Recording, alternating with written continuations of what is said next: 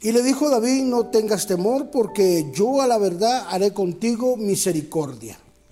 Por amor de Jonatán tu padre, y te devolveré todas las tierras de Saúl, tu padre, y tú comerás siempre a mi mesa. Segunda de Samuel, capítulo número 9, versículo 7. Salvo por su gracia.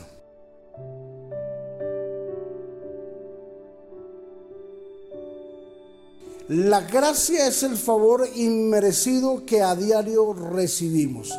Si tuviésemos que recibir lo que hemos sembrado, nuestra vida sería una catástrofe.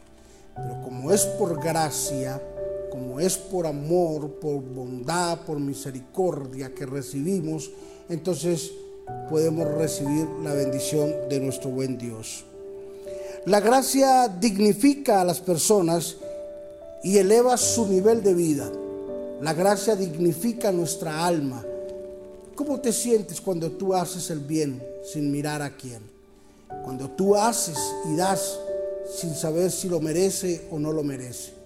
Porque el problema de nosotros es de que queremos dar, pero antes queremos calificar. Queremos opinar antes de bendecir. Y calificar si lo merece o no lo merece si está bien o no está bien. La Biblia no nos manda a calificarle la vida a nadie. La, vida no la, Biblia no nos manda a decir si lo merece o no lo merece. La Biblia nos enseña el poder y la bendición de lo que es tener gracia y bondad. Por eso Jesús, uno de sus grandes discursos fue la gracia. Y fue lo que chocó en la gente porque la otra gente, todo, el mundo venía manejándose por la ley. Cuando Jesús entró en, escena, habló de la gracia. Hemos leído un pasaje donde habla de un hombre llamado Mefibosé.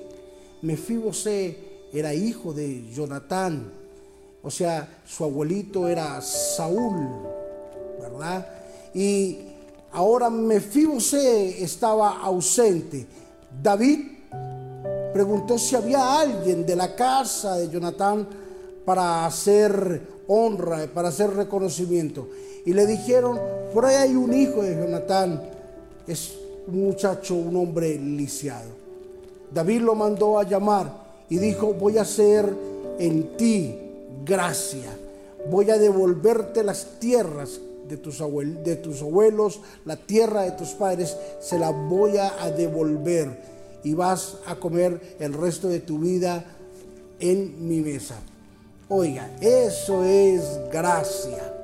Esto es bondad. Gracias a Dios por su bondad y por su misericordia cada día para con nosotros. Esto es bondad. Que Dios nos invite a comer a la mesa. Que Jesús nos invite, ¿verdad?, a ser beneficiarios o beneficiados de ese gran sufrimiento allí en la cruz del Calvario, que aunque no lo merecemos, somos salvos por gracia, somos salvos por bondad y por misericordia del Señor. Padre, yo bendigo a mis hermanos en esta hora y declaro, Señor, que todos estamos llenos de la gracia del Señor, que todos tenemos una segunda oportunidad, que no vamos a calificarle la vida a nadie, Señor que no vamos a calificarle la espiritualidad a nadie, que no vamos a calificarle, Señor, los procederes a nadie. Simplemente vamos a actuar en bondad, en gracia y en misericordia para con todo el mundo. En Cristo Jesús, amén y amén. Salvos y bendecidos por la gracia del Señor. Bendiciones.